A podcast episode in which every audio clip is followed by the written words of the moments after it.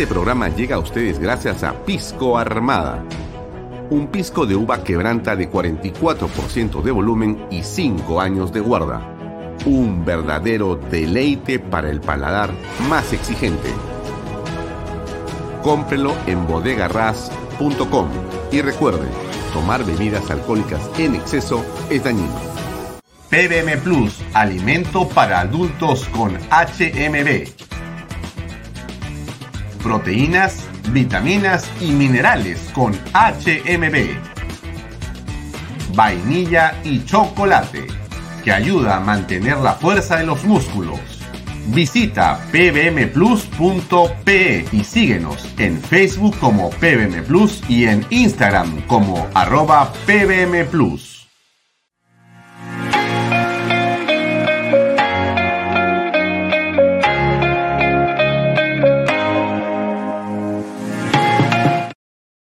Bienvenido a la familia Sarcleti. Contamos con más de 20 años construyendo momentos especiales en más de 21 establecimientos ubicados en Lima y provincias. Tenemos la variedad de carta más grande para compartir en familia, con amigos o simplemente tomarte un tiempo para ti. ¿Estás listo para vivir la experiencia Sarcleti? ¿Qué tal amigos? Muy buenas tardes. Bienvenidos a una nueva edición de Bahía Talks. Mi nombre es Alfonso Valle Herrera. Como todos los días estamos de lunes a viernes con ustedes de seis y media de la tarde hasta las 8 en punto. Hoy día comenzamos a las 6 y 33, es como siempre este programa en vivo. Y vamos a acabar un poco más allá de las 8 de la noche porque tenemos dos invitados.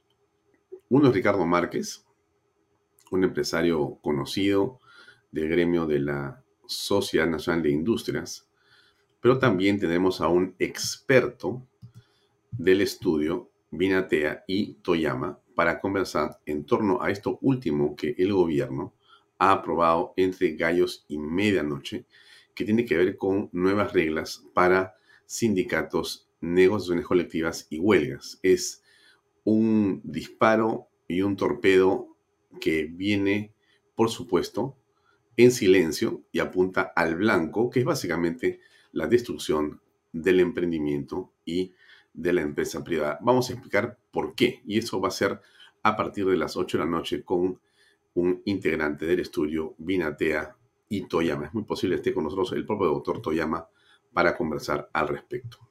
Pero hablemos de lo que está, creo que en la mente, en el corazón y en la cabeza de todos los peruanos, que tiene que ver con la elección de lo que viene.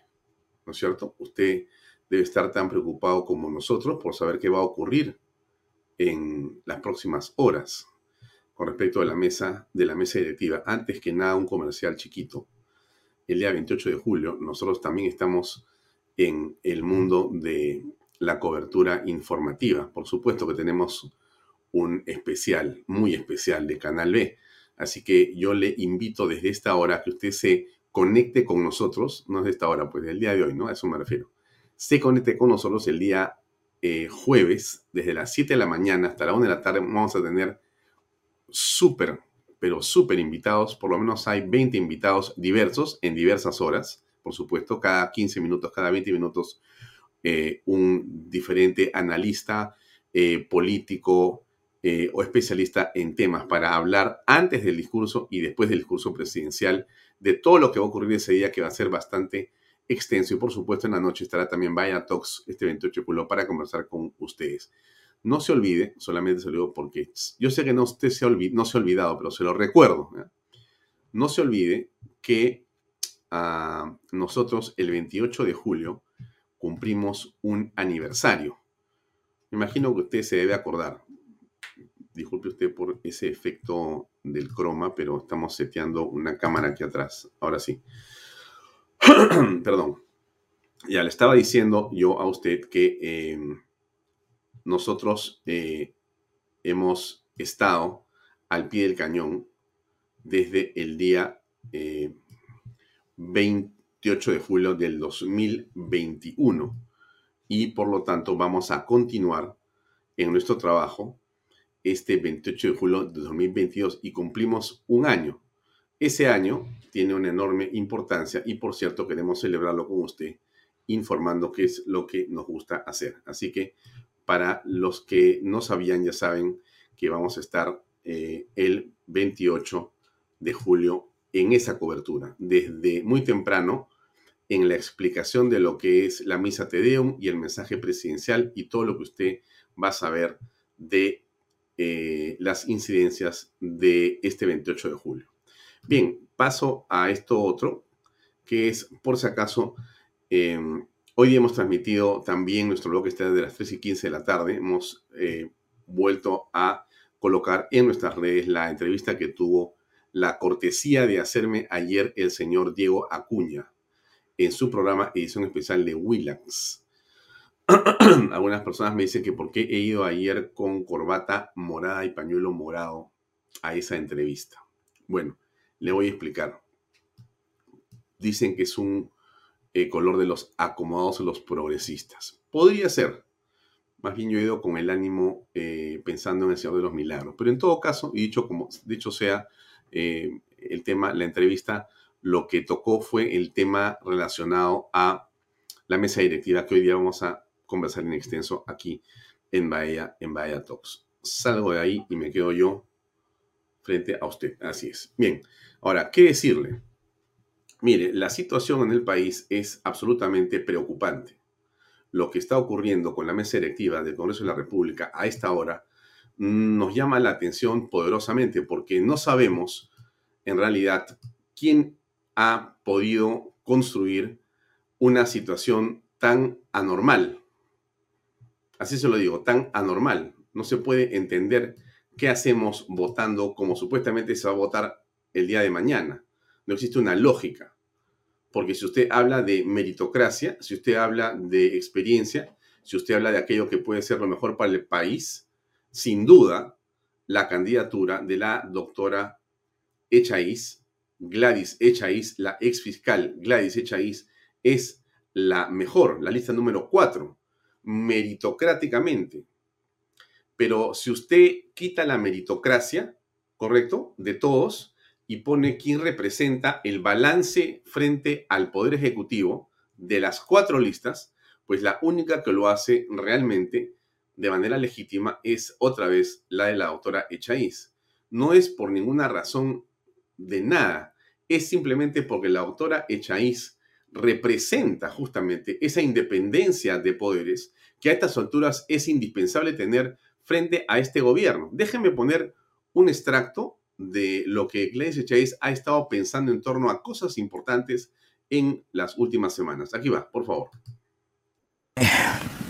Vivimos un momento difícil, donde vemos que las generaciones una tras otra eh, van actuando de tal manera que los valores se van deteriorando.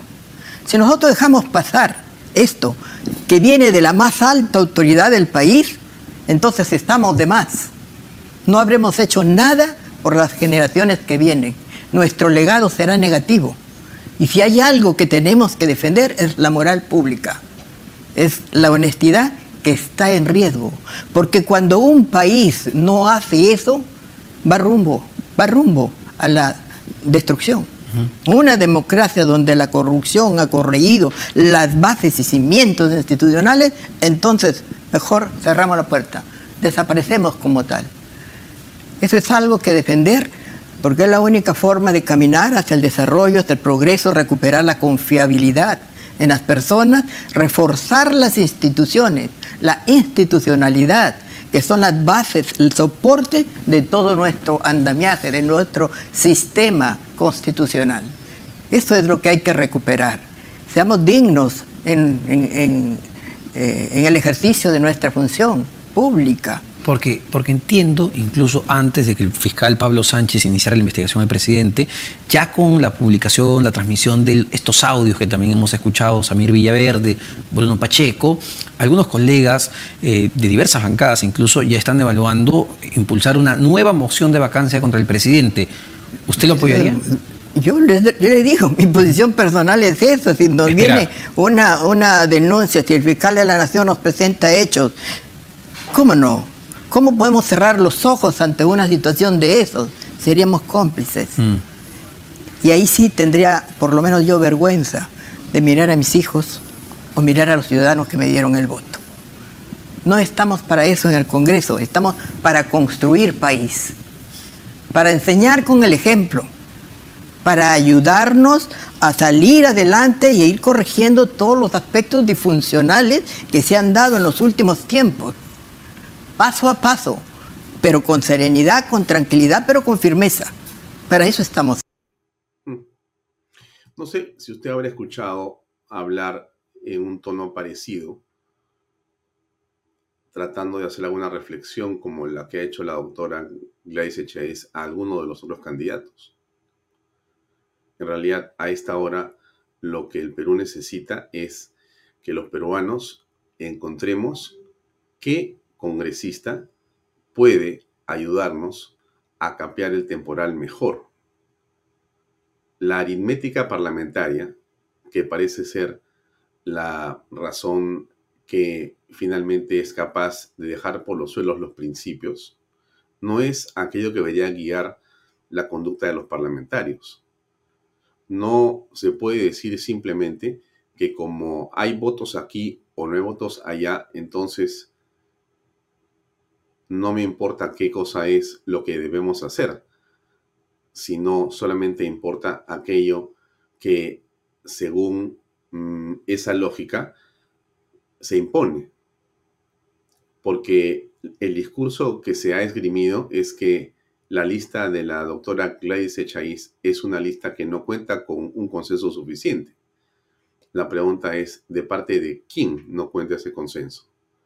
La oposición, hasta donde hemos conocido todos nosotros en los últimos eh, meses, ha sido una formada por un bloque entre 40 y 50 o 60 congresistas, con partidos políticos que han votado de manera monolítica frente a asuntos que eran centrales en el país. Le hago recordar a usted que las cosas buenas de este Congreso de la República tienen que ver con el nombramiento o la reincidencia en el nombramiento de Julio Velarde y su directorio en el Banco Central de Reserva. Ese hecho, solamente déjeme puntualizarlo, es posiblemente uno de los aciertos más importantes de esta mesa directiva, de este Congreso de la República, donde quienes se han juntado para votar de esa manera eran en una buena parte el bloque de oposición. Ese bloque de oposición normalmente ha votado, por ejemplo, para tener eh, leyes que han permitido, o de votaciones, perdón, que han permitido la, el nombramiento de los tribunos constitucionales, o la ley que ha permitido y garantiza que los padres de familia puedan conocer los textos escolares o de una vez por todas pararle el asunto a la SUNEDO, o blindar al Congreso con respecto de la confianza o de esa irrita Asamblea Constituyente. Y podemos seguir diciendo cosas que ha logrado hacer esa oposición que se ha enfrentado al gobierno, al Poder Ejecutivo y a la bancada oficialista de una manera importante. Y en esta circunstancia, lo que todos los peruanos esperábamos y esperamos es que la oposición se ponga de acuerdo. No para que nos diga cuáles son los nombres, sino que nos diga cómo va a votar. Por ejemplo, cómo va a votar con respecto al caso de Dina Boluarte. ¿Cómo va a votar con respecto a la vacancia presidencial? ¿Cómo va a votar con respecto a las próximas elecciones, si van a ser presidenciales o no? ¿Cómo va a votar para parar a Martín Vizcarra. ¿Cómo va a terminar con la corrupción en el gobierno y fuera del gobierno? ¿Y cómo va a parar a los congresistas corruptos? Nosotros esperaríamos que esa mesa directiva precisamente permita que los peruanos sintamos que existe un espacio mínimo donde hay una reflexión coordinada para que estemos tranquilos, pero no listas que a último momento se juntan y aparecen, váyase a ver Dios con qué interés subalterno real. ¿Y por qué digo esto? Ayer, eh, vamos a avanzar sobre esto, en el programa Cuarto Poder se hizo una encuesta que usted tiene que haber conocido, pero si no, se la reitero. Y es esto que está aquí. Cuando eh, la periodista Sol Carreño pregunta a través de diversas aplicaciones si es Lady Camones, si es Gladys Echaíz o un candidato de izquierda, porque no se tenían las listas de más, quién representa mejor a la que podría ser la candidata o en todo caso la nueva mesa directiva y con una cantidad enorme de miles de eh, llamadas telefónicas, se tuvo que el 67% consideraba que Gladys Echaíz era la que debía ocupar la mesa directiva en la presidencia. Esto es algo muy importante, que no ha sido solamente lo que pasó en Cuarto Poder. Ha ocurrido también de muchas maneras. En una entrevista que nosotros hicimos hoy en la mañana, en una encuesta que hicimos todos hoy, hoy en la mañana, pusimos los nombres, Lady Camones, Héctor Acuña, Edras Medina, Gladys Echeves, porque ya habían salido los nombres. Nos salió 81% hasta hace un rato. Lo hemos dejado hasta mañana que lo vamos a repetir, porque mañana vamos a transmitir en vivo la votación Vamos a estar comentando lo que pasa en esa votación, pero quería comentarle que el 81% de gente entró a esta encuesta en Twitter de Canal B y dijo que creía y quería que sea Gladys Echaíz la que lidere la lista de la mesa directiva. También lo hizo la periodista Rosa María Palacios, perdón por la tos. Lo hizo dentro de su propia red social. A sus partidos le preguntó quién es Lady Camones, Héctor Acuña, Edras Medina, Gleche ahí salió. Gleche 55%. Es decir, no es esto, estimados amigos, la hechura, la intención, la creación de la doctora Echaíz, ni del señor almirante Jorge Montoña, ni del señor Cueto, ni de la señora Tudela, ni del señor Cabero, ni del señor Porquilov. No tienen, en el fondo, nada que hacer en esto. ¿O usted cree que las personas que les he mencionado han influido en estas votaciones? En lo más mínimo. Sigue usted mirando. Exitosa noticia sobre 10.000 votos. 50% con Gladys Echaíz, Edra Medina 34%, Héctor Acuña 7%, Lady Camones 9%. Esto dirá, no tiene nada que ver, Alfonso. Disculpe usted, tiene mucho que ver. Depende cómo se encuentre el camino. Ahora bien, déjeme mostrarle simplemente, voy a retroceder un poquito. Aquí está, esto quería enseñarle. Estas son las cuatro listas. Las cuatro listas de las que se viene hablando en las últimas horas y que son cruciales para la decisión que hay que tomar mañana en el Congreso. El Congreso tiene en sus manos avanzar o retroceder. Tiene en sus manos luchar contra la corrupción o detener la lucha. Tiene en sus manos acabar con este gobierno de incapaces o quedarnos con él cuatro años más por lo menos el Congreso mañana tiene que tomar esa decisión cuando elija quién va a estar a cargo de esa mesa directiva. No es simplemente 12 meses, son los 12 meses más cruciales en la historia política del Perú contemporáneo. Y esa solución está en las manos de los congresistas que van a votar. Por eso las letras son tan importantes. No es una votación que depende solo del congresista. La gente, usted y yo y todos los que estamos mirando esto y miramos lo que ocurre y sentimos lo que ocurre, la preocupación, tenemos que manifestar nuestra voz sobre aquello que creemos que hay que hacer y tenemos que influir sobre nuestros congresistas. Usted votó sobre un congresista, usted eligió un congresista, usted dijo un congresista, voy a votar por ti y he votado por ti. Bueno, llámelo, escríbale y dígale que tiene que votar de manera correcta. ¿Qué es lo correcto acá? A ver, déjeme ensayar un poco algún pensamiento para que ver si nos podemos poner de acuerdo con usted. La lista de Lady Camones, que en opinión de algunos termina siendo la importantísima, es una lista que, como usted aprecia, tiene a Lady Camones del partido Alianza para el Progreso de César Acuña a la cabeza. Lady Camones ha votado dos veces por la vacancia. La primera blindó a Pedro Castillo y la segunda aceptó la vacancia. Insisto, la primera blindó al señor Pedro Castillo. Según Eddie Camones, no existía ninguna razón para blindar a Castillo. ¿Mm? La señora Lady Camones será una mujer con muchos atributos y con muchas virtudes, pero no tiene experiencia. Va a manejar las circunstancias que estamos apreciando en el país en los siguientes días y semanas para poder enfrentar a, una de las mafias enquistadas en el poder más grandes que conoce la historia del Perú, ¿usted cree que Lady Camones va a tener capacidad para hacer eso? Bien, vamos a pensar. no entendemos con el aprecio, el respeto, el cariño y la admiración, declaro yo así, admiración que tengo por Marta Moyano, no entiendo qué hace Marta Moyano en esta lista. Voy a dejarla ahí un segundo para volver sobre ella. Digna calle de Podemos, blindando permanentemente al señor Pedro Castillo. Ha votado en ámbar y vota de la manera más cercana al gobierno en todas las otras votaciones posibles. Ella es miembro de Podemos, José Luna, el partido del cual han salido varios ya.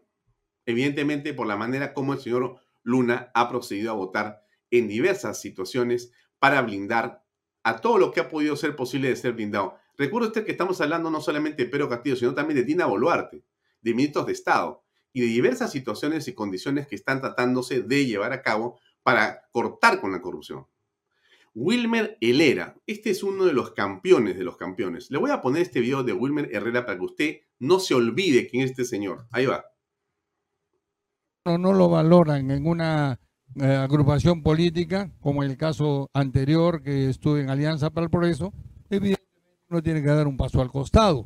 No puedo ser yo cómplice de lo que está pasando al interior de esta agrupación y sobre todo cuando te retiran una confianza. En ese sentido, he sido invitado por Somos Perú, por la presidenta Patricia Lee, por su secretario regional Ubaldo Pizarro, y en ese sentido me siento cómodo ahora en este partido político Somos Perú, que en algún momento hicieron una alianza política con Alianza para el Progreso también. Ahora, usted empezó esta entrevista, ingeniero Wilmar Helera, comentando que, bueno, la gente quiere propuestas, sí, es verdad, pero no se puede negar conversar sobre la coyuntura. Somos Perú está en el ojo de la tormenta, eh, digamos, su buque insignia, el expresidente Martín Vizcarra, está metido en un escándalo sin precedentes, digamos así. ¿Esta es, digamos, la catadura moral de los candidatos de Somos Perú? Bueno, yo creo que está equivocada su percepción, porque realmente lo que está pasando es que Martín Vizcarra, cuando ha sido presidente, ha luchado contra la corrupción, ha pisado callos al Club de la Construcción, y ahí, ¿quién integraba este Club de la Construcción? Grañi Montero. ¿Quién es Graña Montero? Dueño de Canal 4, dueño del comercio, dueño del diario Correo, y como tal no le perdonan eso. Me hizo callos cuando disolvió la Junta Nacional de Justicia. Entonces, hoy día es una venganza política la que están haciendo, porque si usted puede entender que entre dos entidades privadas, como es Sinopar y la universidad, son eh, productos privados que no tienen ninguna parte de la administración pública. A partir de que la, el gobierno del Estado compró el millón de vacunas, ahí sí se convierte en un producto de la administración pública. Bueno, todavía no se ha determinado responsabilidades legales, penales, pero ya hay un tema moral que ya está, eh, digamos, puesto y que nos parece que eso no se puede negar. O sea, no, se debieron vacunar fuera de estos Escuchen ustedes, escuchen ustedes lo que va a decir este señor, por favor. Este señor está en tercer lugar en la lista de la señora Lady Camones. Primero Camones, segundo Moyano, tercero Calle y cuarto el señor Helera. Escuchen ustedes grupos ¿no? de voluntarios, ellos se fueron a vacunar con estas vacunas de cortesía. ¿No cree que hay un problema moral para empezar? Ya lo pidió disculpas eh, Martín Vizcarra. Ha pedido disculpas al pueblo peruano y como tal debemos dejar de politizar este producto que es parte de lo que es la, la salud y continuar con nuestro trabajo político. Estamos a punto de eh, iniciar un proceso electoral, estamos a menos de 50 días. Yo creo que es importante centrarnos en lo que son las propuestas de nuestro partido Somos Perú. Podríamos seguir escuchando. Usted ponga Wilmar Helera y escuche toda la defensa que hace ese caballero sobre el señor Martín Vizcarra e indígnese. Indígnese porque lo que me parece inexplicable es que el señor Wilmar Helera, el que acaban de escuchar, está ahí. Somos Perú. O sea, no es una invención de nosotros decir, Asu, ¿con quién están yendo en esa lista? No, esa es la realidad. La realidad. No solamente ese es el caso.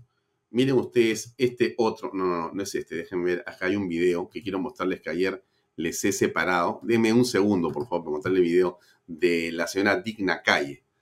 Tiene que estar aquí en algún lugar. Eh, si no me equivoco, es...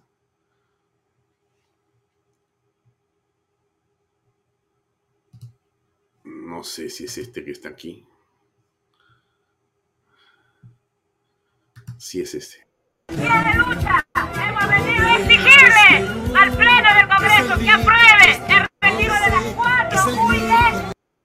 Esta eh, dama es la señora Calle. La señora Calle, per- perdóname, la señora Calle, Aportantes y exaportantes. No vamos a descansar. la señora Calle es la que Proyecto de ley. Hoy día debió comenzar la sesión a las 10 de la mañana. Sin embargo, no han Ven, ahí está el señor Acuña y están todos los de Podemos. ¿Por qué le quiero mostrar este video? A ver, las 6 de mira, la ella está pidiendo el tema de los CTS y el tema de la AFP. Déjeme decirle un punto, por favor, aquí. Yo creo, como seguramente muchos peruanos, que el sistema de pensiones actual en el Perú es algo que tiene que reformarse. También considero, con todo respeto por las AFPs, que han hecho un mal trabajo. No solamente en la comunicación, sino en toda la arquitectura que tiene que ver con los beneficios hacia las personas. Pero eso es una cosa muy distinta a asusar a las personas para que salgan a la calle de una manera frente a la cual se crea un caos. Un caos. Y entonces esta señora, esta señora que usted ve ahí en este video, es la señora Dina o Digna Calle. Esta señora Dina o Digna Calle, porque siempre el nombre no sé por qué razón lo cambian, bueno, esa señora que está ahí es la que va a ser la tercera vicepresidenta en la fórmula que inexplicablemente, desde mi punto de vista, con, el respeto que le puedo tener a todos los amigos fujimoristas, en la que está metido el fujimorismo también. O sea, yo le estoy hablando, básicamente, regreso a la lista otra vez. La lista número uno, Lady Camones. Ya le hablé. La señora Camones, la señora Camones seguramente es una persona muy competente. Es una profesional cuyos méritos no conozco. No son públicos. No tiene una trayectoria. Con todo respeto, no la conozco personalmente, pero con todo respeto, siento que no está capacitada para manejar la coyuntura que viene. No tiene la independencia política para poder actuar y no tiene los recursos en el ADN para poder enfrentarse a una mafia como la que está delante en el Ejecutivo. Y entonces regreso. Ustedes han visto a Wilmar Helera, han visto a Digna o Dina Calle, han visto, bueno, ha desaparecido Lady Camones, yo sé ok. Y ahora está Marta Moyano en Fuerza Popular. Y esto es inexplicable. Déjenme avanzar un poquito en esto para mostrarles los números, ¿ya? Porque los números son bien interesantes. No quiero que se me pase este tema de los números. Eh, creo que es esto, ¿no es cierto? Sí, mire usted. Aquí está. Estos son la lista 1, 2, 3 y 4. La 1 es la de Lady Camones y están los votos que supuestamente tiene. ¿Correcto? Son los votos que supuestamente tiene. Mira, ellos son 11 APP, 5 Podemos, Calle, 5 Helera. Avanza País entra con 4. 6 de Acción Popular, que parecen los 6 chicos buenos, digamos. Y uno que es el moradito. Allá hay 56 votos. Yo me pregunto, ¿qué hace aquí Fuerza Popular? Me lo pregunto con toda legitimidad, con todo el aprecio y respeto que tengo por los congresistas y por la señora Keiko Fujimori. Respeto y aprecio personal. También por su padre. ¿Se han confundido? ¿Se han desorientado? ¿Y qué hace Marta Moyano en esto? Esa es la parte que yo no logro entender. ¿Qué hace Marta Moyano? Si estos 24 votos, estos 24 votos, más los de 6 de Acción Popular y 4 de Avanza de o sea, esos 34 votos se van a la lista de la señora Gladys Echaíz, sume usted 34 más 17. Estamos en otra. O sea, ¿qué le quiero decir con esto? Déjeme regresar a la lista, por favor. Disculpe que sea así un poco pesado con los cuadros, pero es la única manera que tengo de contarle lo que quiero contarle. Esa lista 1 tiene a la señora Moyano. La señora Moyano es, déjeme decirlo así, uno de los portaestandartes de la honestidad en el país. Así es, porque viene de una familia que ha sido destruida o intentado destruir por los miserables senderistas. La señora Moyano tiene un millón y medio de recursos morales y todos los merecimientos de honestidad y corrección política. Es una dama, 200%, 1000%. No entendemos, con toda franqueza y aprecio, por lo menos yo no entiendo, qué hace la señora Marta Moyano, que es una mujer de primera. No estoy diciendo que no sea de primera las otras personas, estoy hablando de política. Ustedes me entienden, señores. No estoy denigrando a ninguna dama ni a ningún caballero. Esto es política. A esas personas que están ahí, cuando las ven en la calle, las saludaré con respeto, como las puedo saludar ahora con respeto. No estamos hablando de eso. Esto no es irrespetuoso. Esto es política. Y en política, ¿no es cierto? Yo sí discuto, porque no creo que la señora Marta Moyano, con el cariño que yo le puedo tener, esté haciendo algo correcto estando en esa lista. Lo digo con toda franqueza. Ojalá, ojalá que en el momento en que corresponda, sepa tomar la decisión que corresponda y ayude al país a salir de esto que puede ser algo fatal. Fatal desde mi punto de vista. La lista 2 de Héctor Acuña, con José Balcázar, Ruth Luque y Roberto Camiche, es una lista que en realidad no tiene ninguna relevancia. Ninguna relevancia. La lista 3 de Esdras Medina es una lista que no se entiende. ¿Qué hace Esdras? Si no, de repente, eh, contagiado por el entusiasmo de algún asesor que le ha querido decir que llegó su momento de iluminación. Pero Esdras, hermano, la política se hace paso a paso. O sea, Tú estás en el Congreso, entras por primera vez al Congreso, tienes la oportunidad de poner dos o tres leyes importantes y has creído que el momento es tuyo porque tú vas a llegar hasta la presidencia de la República así y estás dispuesto a quemar todo, estimadísimo y querido Esdras, por este afán de alguien que te ha dicho que así es la cosa. No. Por eso, otra vez ahí yo creo que se comete otro error, otro error de cálculo. Esdras, ¿Qué haces con Valdemar Cerrón? Valdemar Cerrón, todo mi aprecio y respeto a usted como persona. Lo he el otro día en Bahía Talks. Estuvo mi hijo en el Congreso y usted tuvo la amabilidad de coger el micrófono y declarar para nosotros. Gracias. Pero en la política discrepo de usted profundamente, profundamente discrepo. O sea, combato su posición política. Me parece que es un desastre para el país. El país se va a hundir con usted, señor Valdemar Cerrón y su bancada. Y no sé qué hace Edra Medina, un hombre que está construido para hacer el bien con un partido que está construido para hacer el mal políticamente. Pero esa es la situación en la que nos encontramos. Extrañamente, estamos frente a una especie de eh, arcoíris psicodélico de listas, donde todas las encuestas que yo les he mostrado a ustedes y cualquier encuesta que usted haga donde sea, de alguien que sepa lo que está pasando, va a decir que lo correcto es la 4 con Gladys Eso es lo que hay que hacer. Y los congresistas dicen, no, no, no, no. A mí nadie me puede decir que votara. Nadie, porque yo puedo votar por quien yo quiera. Soy libre, independiente, no estoy sujeto a mandato imperativo. Y entonces el congresista cree realmente que puede hacer con su voto lo que le da la gana y no lo que el país demanda. Bueno, seguramente. ¿A qué nos enfrentamos en el Congreso? ¿Sabe usted, señora, usted, señor, Déjeme sacar las listas. Usted sabe perfectamente a qué nos enfrentamos. Acá le pongo parte del problema. Mire usted. Que tanto hemos estado a la espera, ¿no? Y desde acá hacemos una convocatoria a las personas que de verdad eh, tienen toda esta predisposición de contribuir para de una vez cristalizar este Ministerio de Ciencia, Tecnología e Investigación. Nos hace mucha falta. Mire usted, ¿ah? escucha al presidente de la República al costrado de otro hombre que yo respeto mucho, pero que rechazo absolutamente la posición política, de querer hacer más ministerios. No se quiere más burocracia. Son una tira de incapaces estos hombres. No pueden gastar el presupuesto de la República. O sea, son incapaces, no sé si por genética, porque no quisiera decir eso. Disculpen usted por la, por la expresión, pero no pueden administrar nada.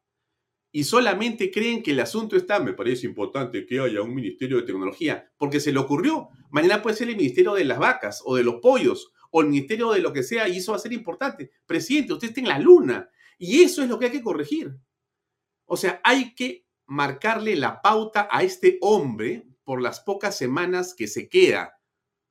Pero la pregunta es si la señora Lady Camones está en capacidad de decirle al presidente, no, presidente. O va a decir, bueno, puede ser, bueno, es una iniciativa presidencial, de repente dice, bueno, la tecnología, ¿sabe la señora Camones de qué se trata? ¿Puede Wilmer Cerrón enfrentarse a esto? No. Valdemar Cerrón, perdón, no, de ninguna manera. Valdemar que decir, me parece muy bien que se haga esto. O sea, Esdras, ¿en qué te has metido, hermano? Esdras, te van a fusilar, te van a comer en pedacitos.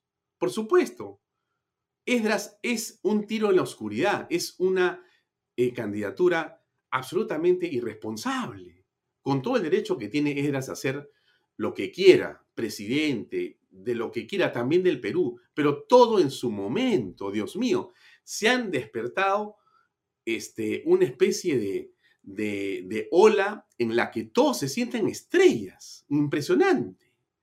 Creo que si esperamos un día más habían tres listas más, no eran cuatro, eran siete, ocho o diez listas.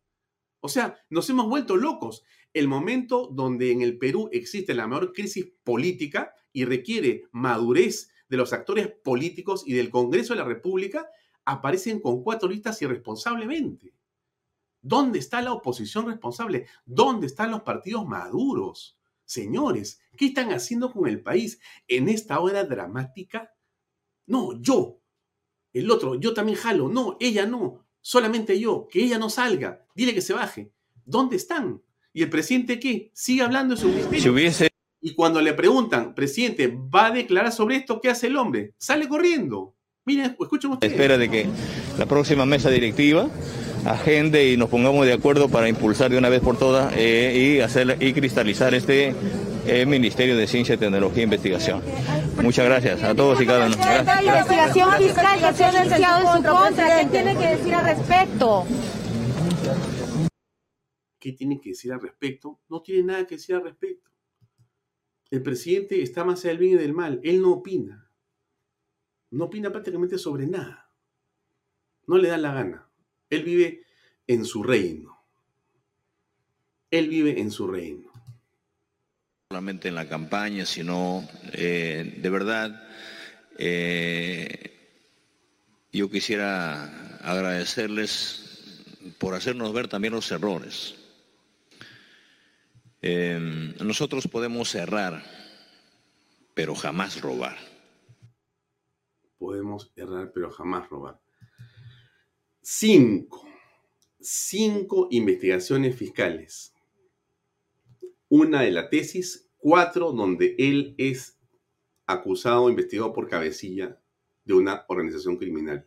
Cinco tesis y cuatro por ser él el jefe de una mafia. Mm, erramos, pero no robamos, dice.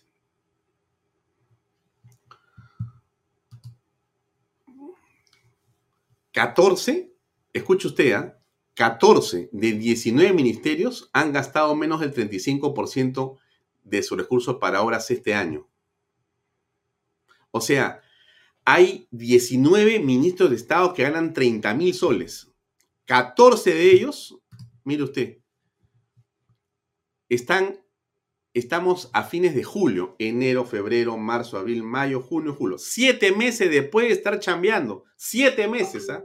No siete días siete meses después de estar ganando chofer, gasolina, comida, tarjeta de crédito, viaje por avión, tome el polito, póngase la camisa, tómese foto, sea famoso, que se le cuadre la, la guardia. Para hacer, mire usted el presupuesto, Dios mío. El Ministerio de la Mujer ha gastado 3%. La señora Miroslavi todo el día va hablando del tercer baño, de las mujeres, de la igualdad, donde sea mete su cuchara, nunca donde, se necesita. 3% de avance. Defensa, 8.5%. Justicia, 12.8%. son los mitos habladores, los defensores del sombrerito. ¿Usted cree que Lady Camones va a decirle a estas personas pónganse a trabajar? Le pregunto en verdad. ¿Lo va a hacer Elera? ¿Lo va a hacer Calle? Pobre la señora Moyano, va a estar sola aleteando ahí. ¿Y por qué se mete ahí Moyano? ¿Qué hace Moyano en esa lista? Con todo cariño y respeto, mi estimada Marta Moyano, no entiendo, sinceramente. Te mando un beso y un abrazo enorme. Tú sabes que yo te aprecio mucho, pero no entiendo qué hace ahí metida esta dama tan importante de la política peruana y tan emblemática de la política peruana en esa lista. Cuando la lista natural era otra, donde hay personas respetables, respetables, respetables. ¿Cómo hacemos la política respetable? ¿Cómo hacemos la política respetable? Miren ustedes, comercio exterior 15%, educación 18%, economía 21%, salud 21%, vivienda 21%. Un desastre. O sea, este es el gobierno del desastre.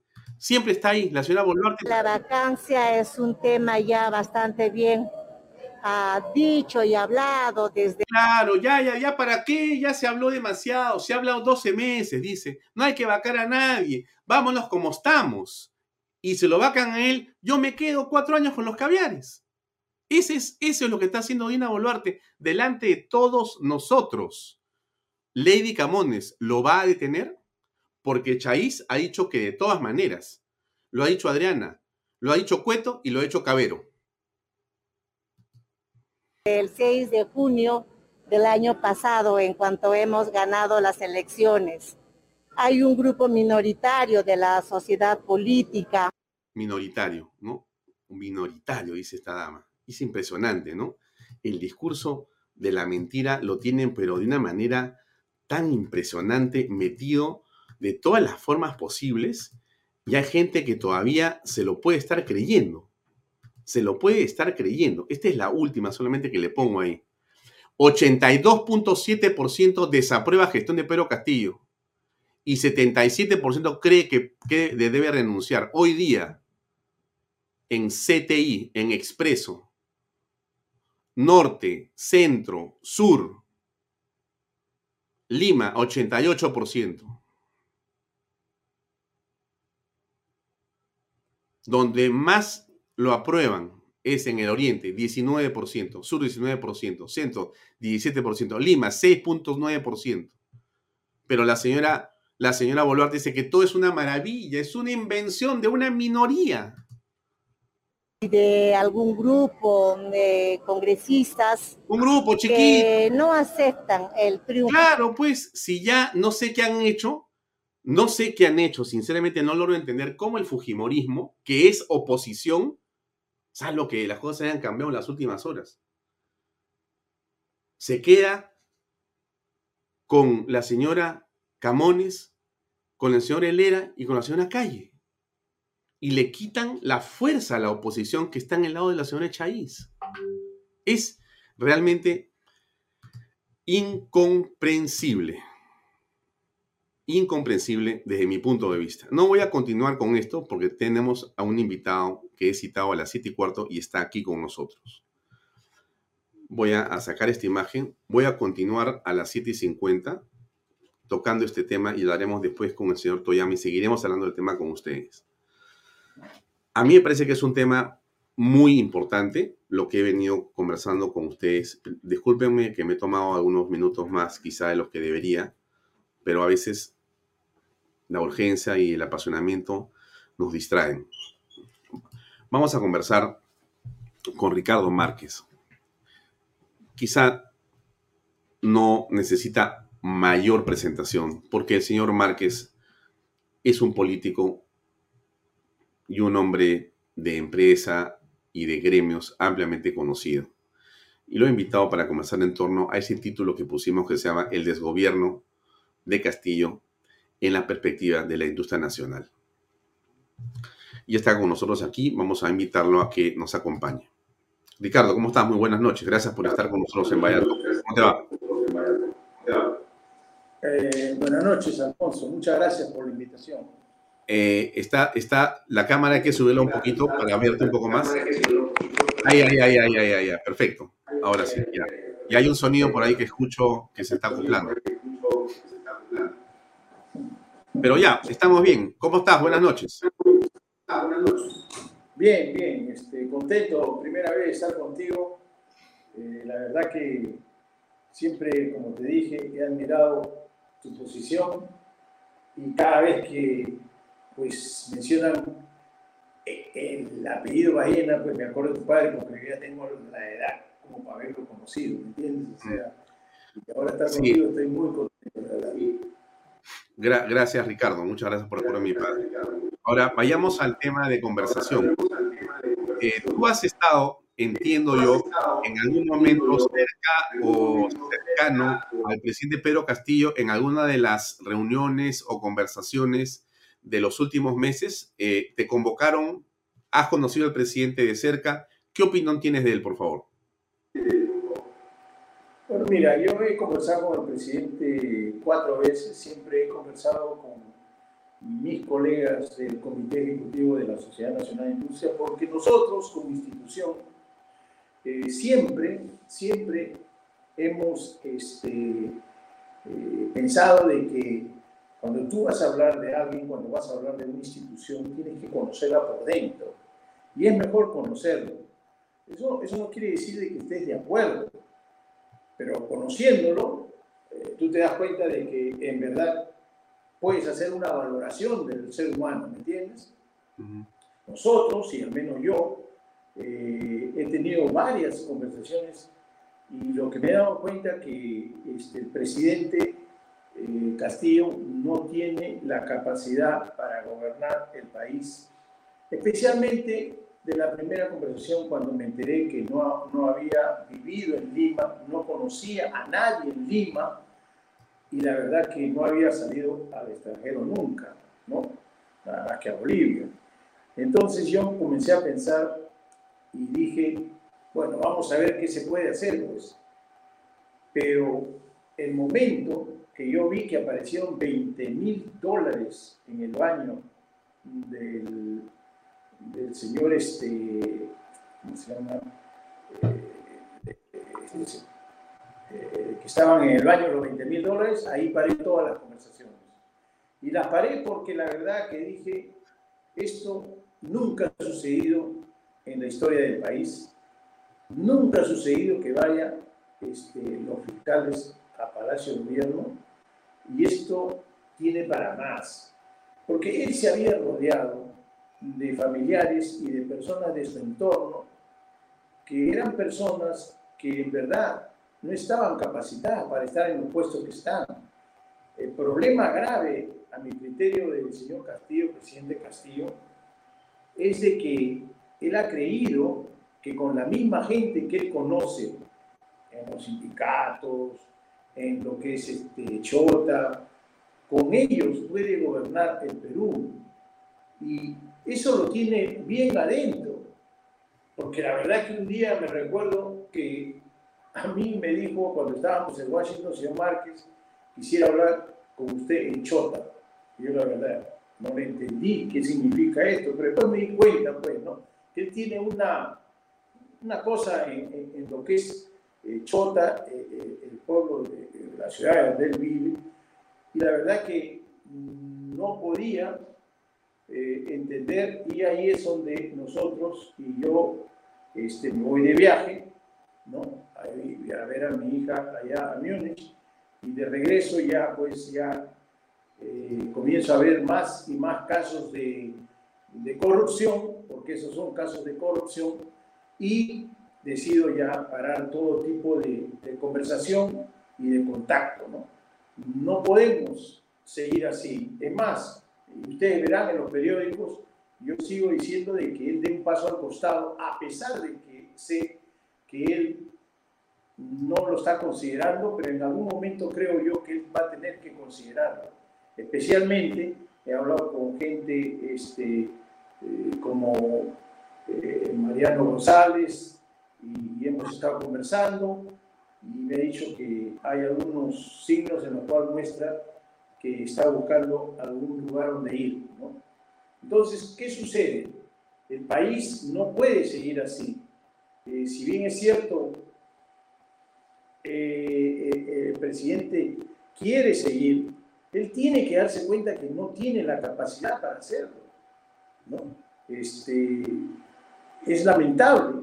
Que Ahora, Ricardo, Ricardo, Ricardo, tengo la impresión cuando te escucho que tu pensamiento está más pegado o más eh, dirigido a analizar las capacidades eh, de gestión, las gerenciales.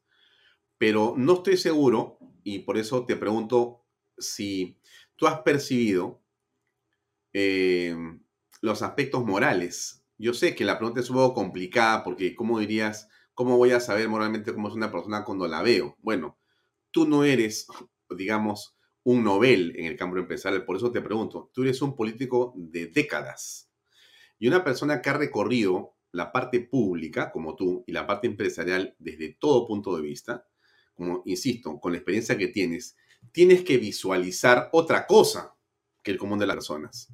Es posible que alguien pueda decir, eh, efectivamente, creo que la gestión no está a la altura, no hace las cosas bien, no tiene capacidad intelectual o no tiene capacidad o formación. Pero yo te pregunto más allá de eso. ¿Tú has evaluado, porque me dices que te has reunido con él en algunas oportunidades, has evaluado el carácter moral de este hombre? Como te dije hace un momento, cuando yo vi que apareció esos 20 mil dólares en el, baño, en el baño del secretario general, yo ahí inmediatamente salté, porque ahí me di cuenta de que, dado el entorno que tiene, ¿no? Eh, algo estaba pasando y la verdad que vi que no, eh, su entorno y él tomaban las cosas, déjame decirte, de una manera tan informal, eh, tan este, que, que, te podría decir que cualquiera como yo que he conocido muchísimos este, funcionarios y presidentes, no me atreví, no me atreví a seguir este, conversando con él. Y poco a poco ha salido todo lo que ha salido. Y yo creo que él, pues, va a tener que enfrentar a la justicia porque eh, por gusto no se escapan las otras personas. O sea, acá hay un serio problema moral y que tiene que ser enfrentado porque las personas que se han escapado no, no tienen por qué hacerlo si es que son este, personas que son inocentes. O sea, definitivamente acá hay un serio problema, ¿no? Eso es lo que yo te puedo decir, ¿no? Muy bien. Entonces, en tu opinión, eh, el presidente de la República en este momento eh, es más que sospechoso de estas cuatro acusaciones fiscales. ¿Cómo aprecias eso? Mira, este, yo te puedo decir una cosa. Hemos hablado con la presidenta del Poder Judicial conocemos a la presidenta de la Fiscalía. Yo te puedo decir una cosa de que estas dos personalidades van a hacer de que se haga justicia. Eh, no hay ni un milímetro de milímetro de que puedan este, ceder ante algún tipo de presión u otra cosa. Y yo confío bastante en estas dos personalidades de que aquí se va a saber la verdad. Y la verdad es que eh, ha habido mucho revuelo en cuanto a cómo se han manejado este, las decisiones eh, y se ha hablado de coimas, se ha hablado de, de dineros, pero la verdad es que no los entiendo porque entran al gobierno, quieren hacer esto y no saben que es imposible meter la plata al banco. O sea, yo no los entiendo, la verdad. Eh, yo creo que cuando tengamos, cuando nosotros tengamos a, los que están prófugos, ahí se va a saber la verdad rápidamente, ¿no? Mm.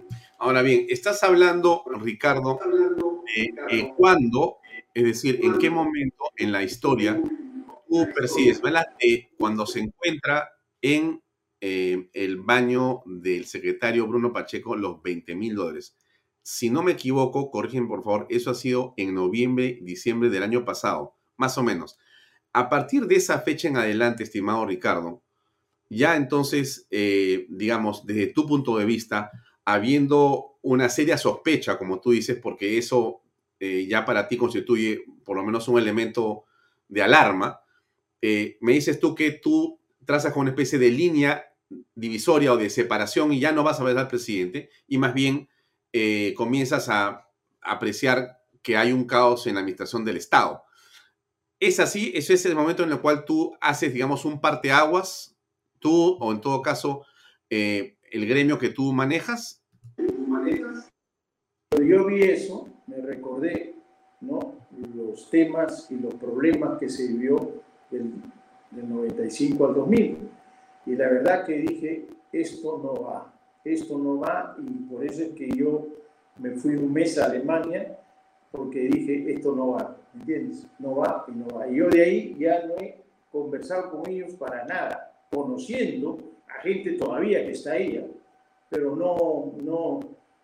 Es más, te puedo decir de que ha habido hasta reuniones oficiales que yo he tenido con varios ministros, donde cuando yo pedía eh, algo que es justo para la industria textil sobre las salvaguardas, me decían, no, no te preocupes, no te preocupes, este, ¿para qué te preocupes si tenemos que hablar nosotros?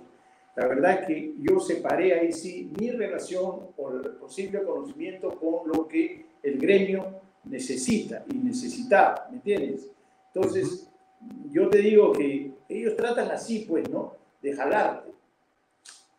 Y simplemente el que no tiene experiencia se lo jalan, pues, ¿no? Y ahí tú ves varias personas, ahí tú ves varias personas.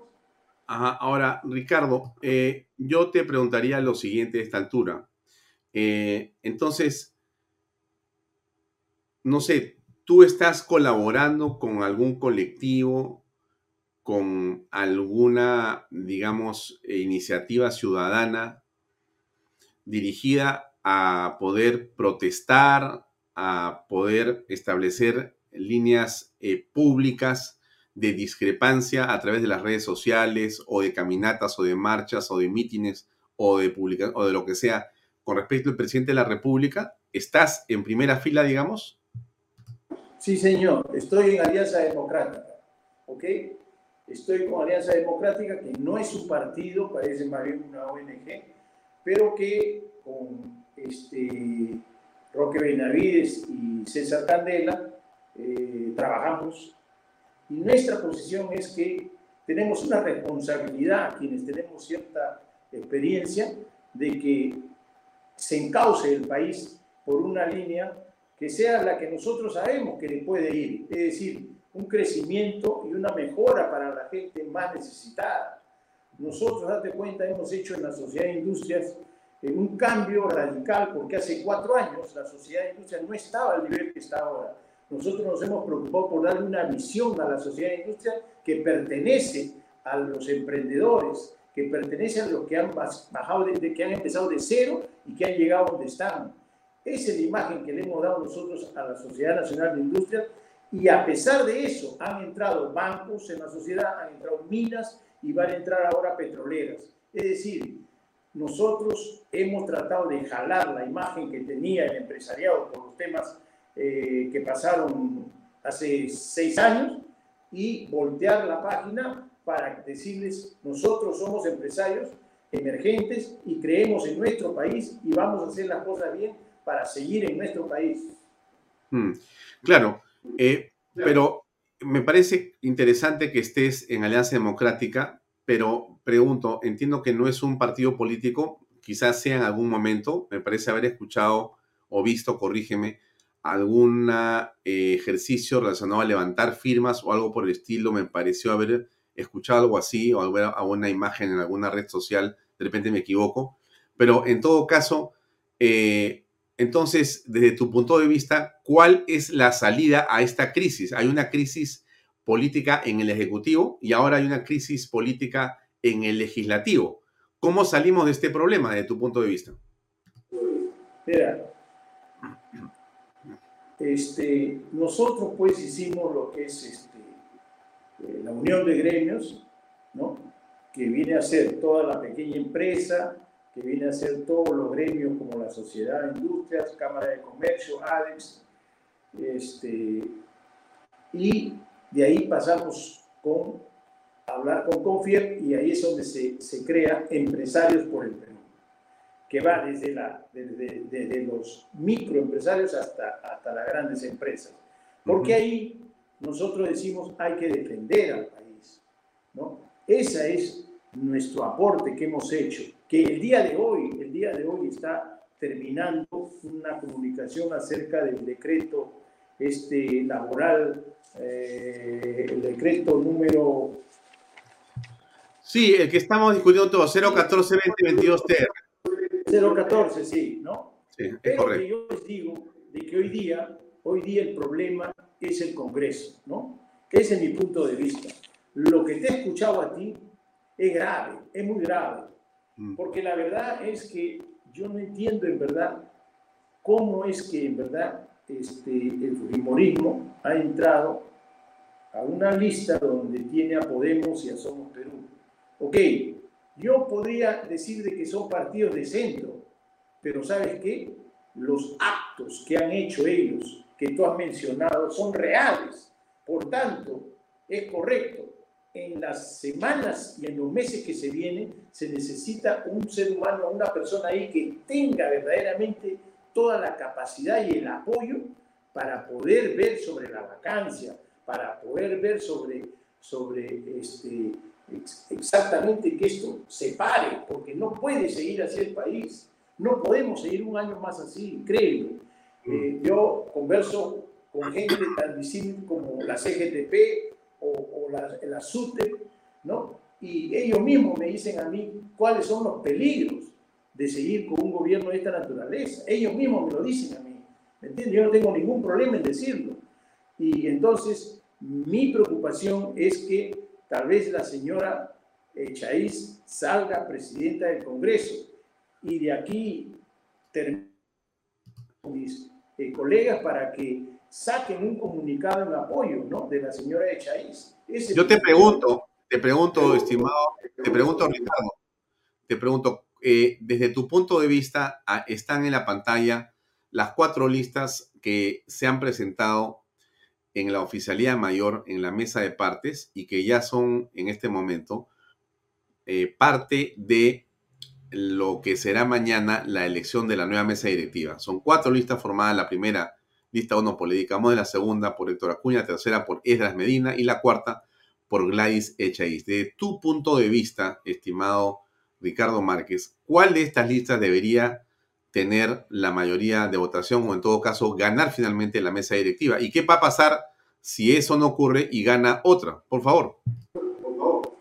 Mira, yo creo que en política se trabaja con lo que hay, ¿no?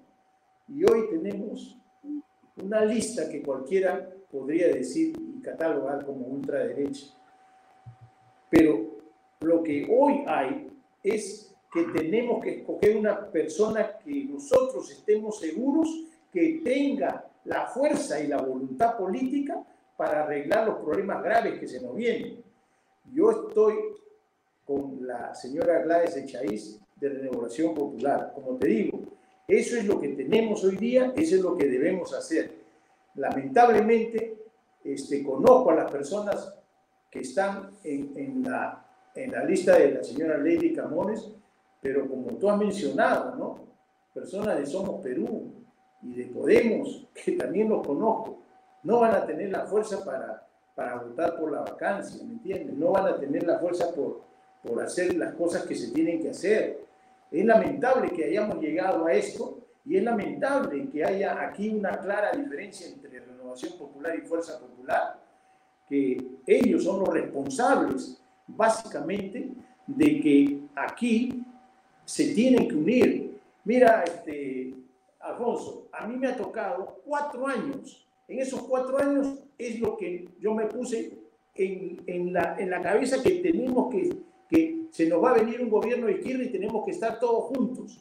Y eso es lo que tú tienes hoy día, ¿no? Juntos, la CONFIEP, junto con los de Gamarra, junto con los de Polvos Azules, junto con las Malvinas, juntos con todos ellos, todos hablando, todos hablando y todos dando su opinión para sacar un comunicado, a tal punto que usualmente los comunicados le demora a ellos cuatro a cinco horas. ¿Por qué? Mm. Porque ese es, esa es la cuestión, ¿no? Que puedan llegar a, sacar las cosas y, y eso es lo que no han hecho, creo yo, este, estos partidos, ¿no?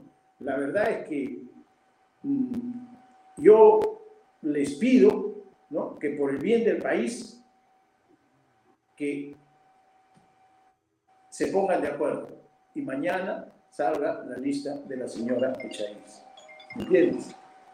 Sí, desde tu punto de vista, Ricardo, desde el lugar donde tú te encuentras, vinculado igual a otros gremios o otras empresas, eh, piensas presionar, llamar a alguien por teléfono, tratar de conciliar, convencer a alguien, porque en realidad eh, yo creo, es la impresión que me da a mí, por eso te hago la pregunta, en este momento la decisión de mañana está de alguna manera cerrada en esas cuatro listas y depende de los congresistas. Pero los congresistas han sido elegidos por las personas, por la gente. Mucha gente que nos ve acá hoy día ha votado por alguna de las personas que están en las listas, de todas maneras, de hecho. Muy bien. La pregunta es si los que votaron por Moyano, por ejemplo, no pueden requerirle que reflexione su voto. Con todo respeto me refiero, porque no se trata de ir a gritarle, ni mucho menos, sino a pedirle que en todo caso dé una explicación. Porque creo que los peruanos merecemos una explicación de cómo 24 votos de la oposición durante 12 meses pasan a sentarse con eh, partidos políticos que no son de oposición para formar una nueva mesa por un año más en el momento crucial en el que se necesita una oposición unida para poder sacarnos de la crisis. Parece una especie de eh, locura en la que estamos. ¿Qué piensas al respecto? Bueno, yo pienso que han tenido que juntarse más, como te digo, entre eh, los grupos de derecha, han tenido que hacer el ejercicio de decir, nosotros somos de centro, derecha y derecha, ¿no? ¿Ok? Porque hay, pues, de centro, derecha y derecha, ¿no? Pero al final de cuentas, aquí estamos ante un fenómeno y, y una oportunidad donde si seguimos separados, no vamos a lograr las cosas. Nosotros vamos a dar una gran batalla en los temas que conciernen a, las medidas que ha sacado el gobierno porque estamos juntos, ¿me entiendes? Estamos juntos.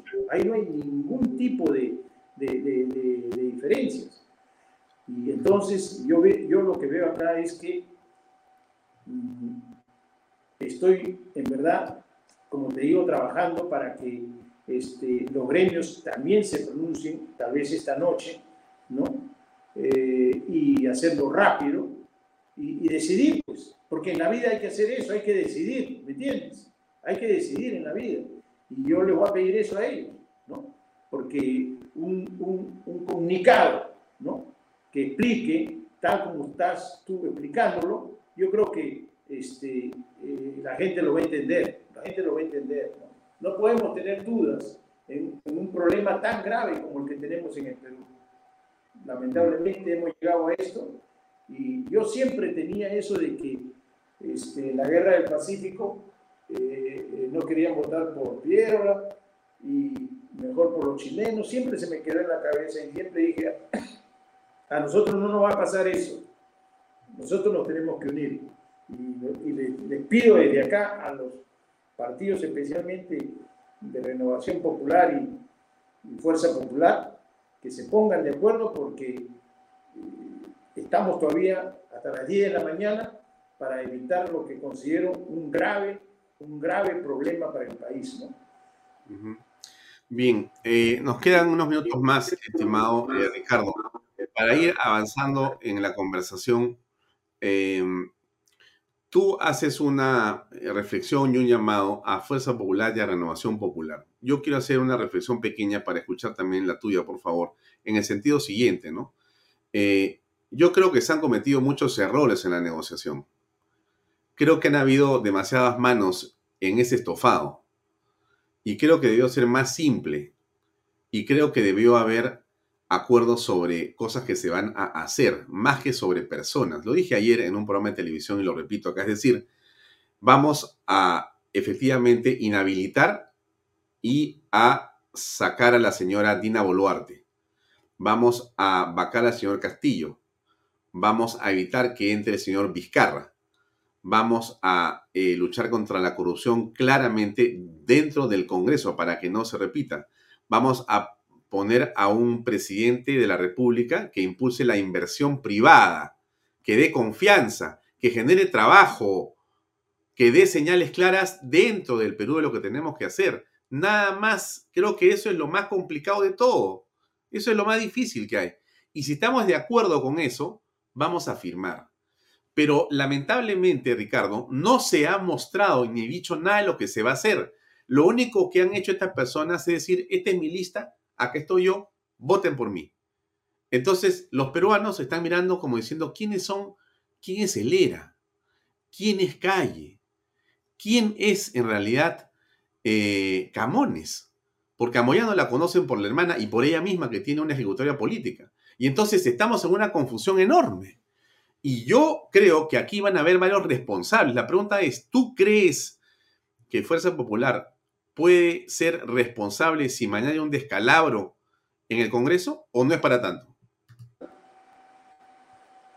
Mira, Fuerza Popular, seamos realistas, este, está careciendo de una personalidad este, y Keiko parece que ha dicho que ya no va a postular.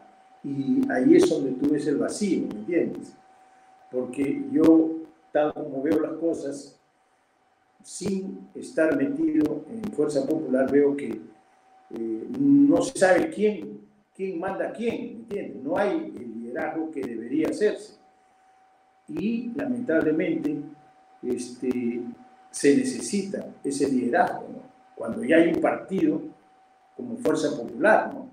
Eh, eh, eh, va a ser gravísimo que, que Fuerza Popular, este, si suceden las cosas que tú has planteado de una manera negativa para la población y para todo el empresariado y para toda la creación de empleo, van a tener responsabilidades. ¿no? Como te digo, mira, ve, yo he hablado con este, el presidente Castillo varias veces, ¿ya? Y yo llegué a una conclusión, ¿no? Este señor nos puede hacer daño. Y como se dice, por no saber o sabiendo, pero nos puede hacer un daño terrible. Y ahora ya todo el mundo pues se da cuenta de que es correcto, ¿no? Inclusive este, eh, el SUTEP, ¿no? Con los cuales he conversado largo, me cuenta toda la historia, ¿me entiendes? y también la CGTP, con los cuales he conversado bastante, a pesar de que ellos ahora están tomando una posición que les conviene. Pero lo que te trato de decir es que estamos entrando a un año donde hay mucho más peligro que el primer año, mucho más peligro que el primer año. ¿Y cuál es el peligro? Que se comience a aparecer esto, lamentablemente, a Argentina, ¿no? en cuanto a que van a haber huelgas por todo lado, ¿no? Y van a haber este, menos producción formal y lo que va a pasar es de que, eh, igual que en el tiempo de Velasco, va a crecer más la informalidad, ¿no? Porque los que están medianos y grandes van a bajar su producción nada más que para mantenerse y ese, esa falta de producción la van a ganar los informales. Y te pongo un ejemplo clarísimo. Aquí en el Perú hoy día es prohibido hacer las bolsas plásticas de un solo uso. Pero tú vas a cualquier mercado hoy y las encuentras ahí. ¿Y qué ha sucedido? De que se cerraron las fábricas en cuanto a las bolsas de, de un solo uso y ahora se hacen en los conos en talleres chiquitos pero ahí está en todos los mercados. Y lo único que se ha hecho es crear más, más informalidad. Ese es el resultado. Mm, mm, es correcto. Eh, Ricardo, yo te quiero agradecer por tu tiempo. Quiero ver si nos puedes dar un mensaje final para los industriales que están pasando en este momento la vela verde, justamente por lo que comentas tú, también por las arremetidas legales del presidente de la República y sus huestes que no descansan haciendo barbaridades como la que en el auto con respecto a este decreto de nuevas reglas sobre sindicatos, negociaciones colectivas y huelgas, que ahora tenemos una reunión en un rato más con el doctor Toyama para conversar en torno a esto, pero quiero un mensaje tuyo final, por favor, para cerrar esta conversación a los industriales del Perú, por favor.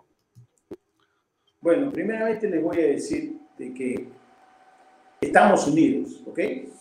nos puede demorar cuatro horas hacer un comunicado o cinco horas, pero estamos unidos. Eso es muy importante. ¿ok? Y estamos unidos desde abajo hasta arriba y que tenemos una buena defensa legal, porque a los señores que tú vas a entrevistar, con ellos trabajamos hace muchos meses sobre este tema, ¿no? Desde que eh, entramos a lo que es el, la reunión tripartita entre trabajadores, eh, gobierno y este, Estado.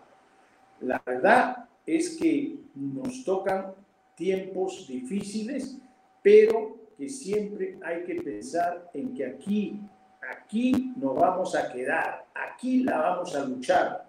Créanme, es difícil, pero nosotros tenemos un gran país y nuestra generación, nuestra generación tiene la obligación de defender. Y eso es lo que vamos a hacer desde los gremios eh, unidos, empresarios unidos por el Perú. Muy bien. Muchas gracias, Ricardo. Y hasta una oportunidad próxima para estar en Vallato. Muy amable. Gracias, muchas gracias. Gracias, buenas noches. Bien, amigos, era Ricardo Márquez, que es un empresario, es un hombre de gremio, es un hombre de la Sociedad Nacional de Industrias que ha estado con nosotros conversando esta noche aquí en Vallatos. No se mueva porque vamos a seguir. Yo quiero retomar el asunto en el que estamos conversando del principio. Va a ser de repente un poco monotemático de mi parte porque quiero insistir en la tesis que tengo, que no es la tesis de renovación popular, que no es la tesis de avanza país, es la tesis decente la tesis de la honestidad, la tesis de lo que creemos que es lo mejor para el país. Yo estoy seguro, seguro, que la mayoría de personas piensan lo mismo. Estoy seguro que la gente que ve este programa en una gran proporción piensa así. El asunto está que el Congreso no piensa de esa manera. El Congreso está mañana a punto de cometer un error garrafal si producto de la falta de prudencia y de la falta de inteligencia y de la superpoblación de egos en el Congreso, se va a votar pensando en cada uno de ellos solamente y no en el país. Si eso ocurre, si mañana los congresistas creen que en el mundo las cosas se resuelven porque primero yo, segundo yo y tercero yo y cuarto yo van y vamos a acabar muy mal, no los congresistas, todos los peruanos. La responsabilidad de esa elección mañana es fundamental. Fundamental. Cualquiera que seguramente llame a la señora Moyano para decirle que se baje de esa este, candidatura va a ser mal vista, ¿no es cierto? Se le va a insultar, se le va a denostar, se le va a decir un montón de cosas. Ah, seguramente. Bueno, pero la vida es así, pues, ¿no? Uno tiene que votar por aquello que cree que es correcto. Estos son las votaciones. Esto es un cuadro de Martín Hidalgo. Martín Hidalgo es un periodista del diario El Comercio que maneja una sección que es eh, El Comercio Data, que básicamente analiza los números y la información que tiene y que consigue y que elabora y que permite de muchas maneras hacer inferencias, deducciones o trabajar para saber qué cosa va a ocurrir. Miren, esto que está acá es una proyección. La proyección está en la siguiente diapositiva. Por eso vamos despacio para explicarle qué es esto. Esto que está acá es eh, un análisis que él hace de cuáles son los votos que tiene cada lista. La de Lady Camones, la 1, la 2, la 3 y la 4, que es de Gledes Echaíz. Según el señor eh, Martín Hidalgo, hemos elaborado nosotros este cuadro, pero la información es de Martín Hidalgo del Comercio.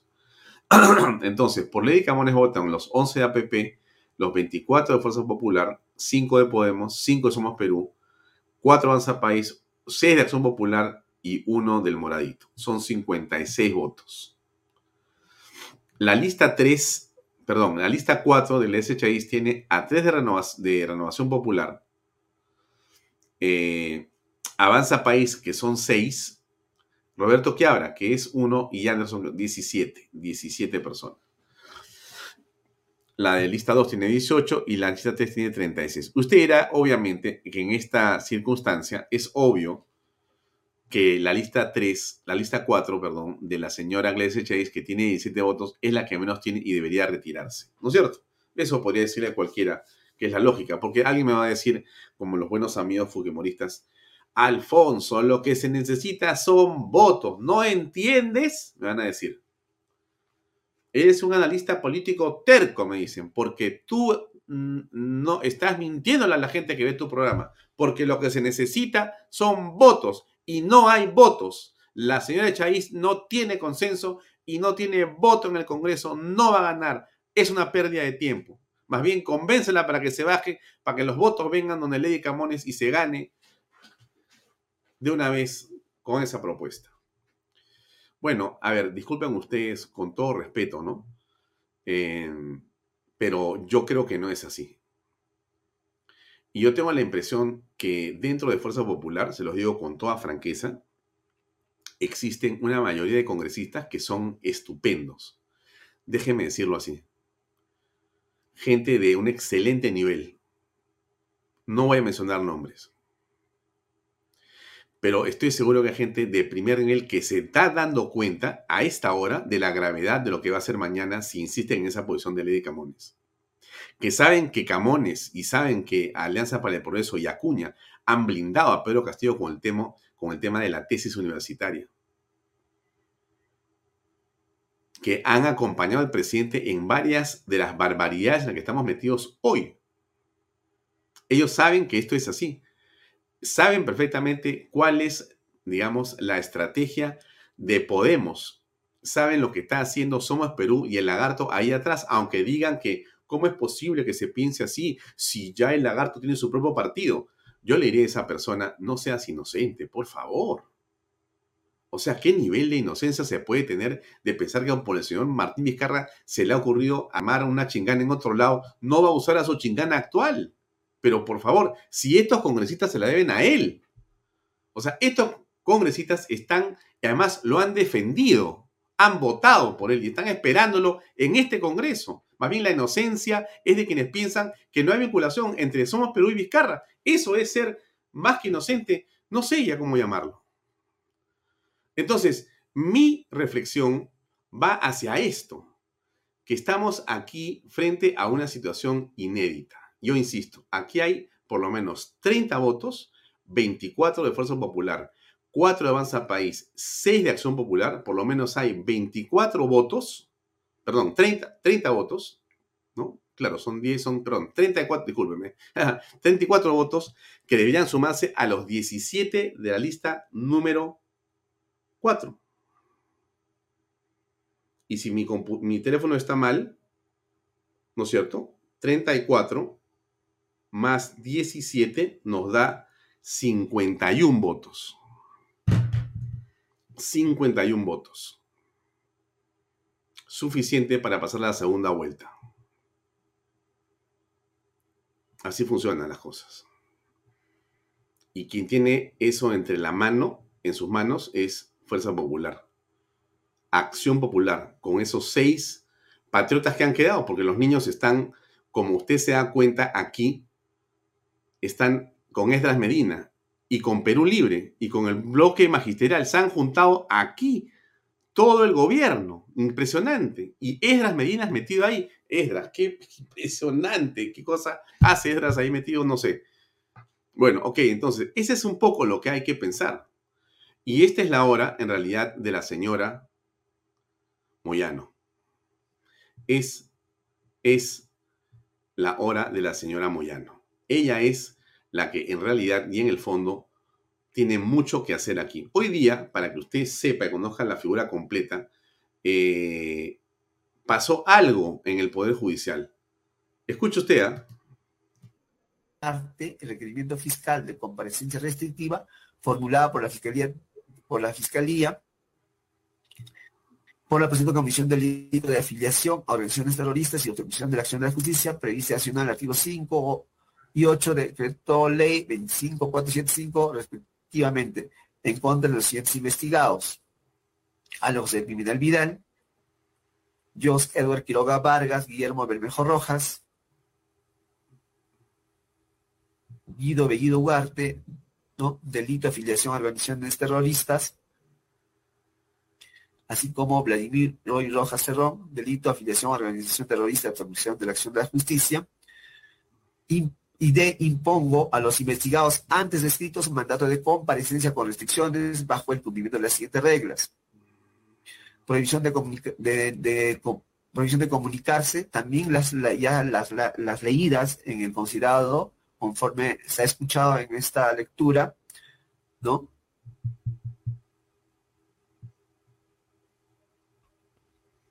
Son nueve reglas de conducta, incluidas las de caución, que también ya se da lectura. También el apercibimiento es de aplicarse al artículo 287.3 del Código Procesal Penal. Esto es revocarse la presente medida y dictarse presión preventiva en su contra previo requerimiento del Ministerio Público. En pocas palabras, los tres caballeros que usted se imagina y conoce han eh, sido invitados por eh, el eh, Poder Judicial a una eh, restricción de todo tipo. O sea, ellos en este momento van a pasar a tener una situación de restricción en su libertad. Los congresistas de la República. De eso, de eso eh, vamos a escapar o a eso vamos a entrar. El sexto juzgado de investigación preparatoria nacional impone mandato de comparecencia con restricciones contra los investigados Vladimir Cerrón, Guillermo Bermejo Rojas, Guido Beidugarte y otros por el presunto delito de afiliación a una organización terrorista. O sea, nos damos cuenta de a quién le estamos haciendo el juego cuando nosotros estamos votando por el gobierno en realidad. Porque Lady Camones mm, y el señor eh, y, Lady Camones, o sea, Alianza para el Progreso, Podemos y Somos Perú, son de Perú Libre, son de este mismo partido político que en este momento está haciendo, ¿no es cierto? Impuesto con un mandato de comparecencia con restricciones por el presunto delito de afiliación a una organización terrorista. Yo me imagino que esto debe de hacerle sentir algún tipo de preocupación que todos compartimos con Marta Moyano. Porque Marta va a ir a votar. Marta está en el bolo para hacerle el juego a quienes están respaldando a este gobierno, a este grupo que estamos haciendo, que viendo acá. Cosa que no ha hecho la señora Echaíz, ni el señor Cueto, ni la señora Tudela, ni el señor Cabero. Ellos están exactamente en las antípodas, están exactamente alineados a Fuerza Popular. ¿Quién les ha hecho creer a Fuerza Popular que su sitio era donde están ahora? La verdad, no entiendo. A mí me parece simplemente sorprendente lo que estamos apreciando ahora. Y me imagino que los señores de Fuerza Popular van a asumir su responsabilidad cuando tengan que defender también al señor Acuña. O sea, en esa mesa en la que van a participar, van a ser dirigidos por Acuña. Van a discrepar de Acuña entonces. ¿Pues ¿Para qué se metieron a la mesa? En realidad, parece una cuestión, eh, no sé de qué y qué tipo llamarlo, pero estamos en ese juego en este momento. La señora Dina Ercila o la señora Dina Boluarte está feliz, como ustedes se imaginarán, ¿no es cierto? presidente Pedro Castillo. Eh, no nos han aceptado, no nos quiere seguramente porque es la primera vez que viene un presidente de, de acá, de Cajamarca, un profesor rural y una mujer que viene de provincia de Chaloanca. E igual yo estudié también en una escuela eh, de paredes de adobe, entonces de ahí venimos y seguramente esa situación discriminatoria no nos aceptan como, como políticos que puedan poder llevar las riendas del país. Hmm. O sea, ¿usted cree en rigor de que el problema que tiene el país es un asunto de que no los aceptan a la señora Boluarte o al señor Pedro Castillo porque su origen es tal o cual. Ese es el cuentazo que nos quiere meter la señora Boluarte y el señor Castillo a todos los peruanos. A nadie, sinceramente, le importa de dónde viene un gobernante. Se lo digo con franqueza. No sé usted por qué sigue hablando de eso como si fuera lo fundamental en el país. Lo fundamental en el país no es de dónde vienes, sino a dónde vas, Dina. ¿A dónde vas? Y aquí está el grupo que se supone nos va a sacar de esta crisis. Tenemos en pantalla y esta lista está conformada por la presidencia a cargo de Lady Mercedes Camones Soriano. La primera vicepresidencia la tiene Marta Moyano Delgado. La segunda vicepresidencia, la congresista de Podemos Perú, Digna Calle. Y la tercera vicepresidencia, el congresista Wilmar Helera.